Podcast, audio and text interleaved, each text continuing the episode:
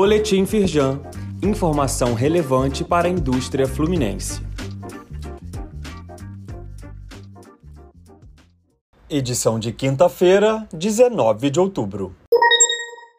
Estado do Rio enterra mais de 2 bilhões de reais em resíduos que poderiam ser reciclados.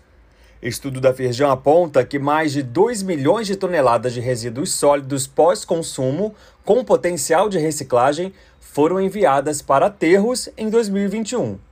Isaac Plasta, presidente do Conselho de Meio Ambiente da Firjan, explica que o conteúdo indica oportunidades de fortalecimento de toda a cadeia da indústria de reciclagem no estado do Rio.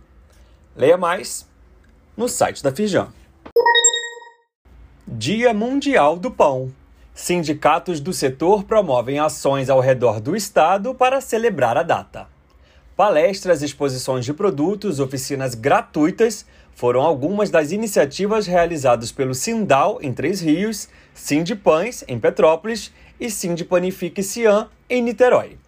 Empresários, profissionais da área e público final se reuniram para comemorar o dia 16 de outubro. Saiba mais sobre a ação de cada sindicato nos links disponíveis neste boletim. Carta da Indústria completa 25 anos dedicados ao empresariado. Publicação com informações e análises foi criada em 1998 para fortalecer a competitividade das empresas fluminenses.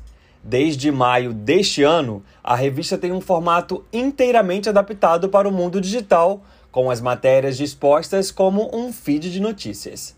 Leia a reportagem especial no link disponível aqui neste boletim. Saiba mais sobre essas e outras ações em nosso site www.firjan.com.br e acompanhe o perfil da Firjan nas redes sociais.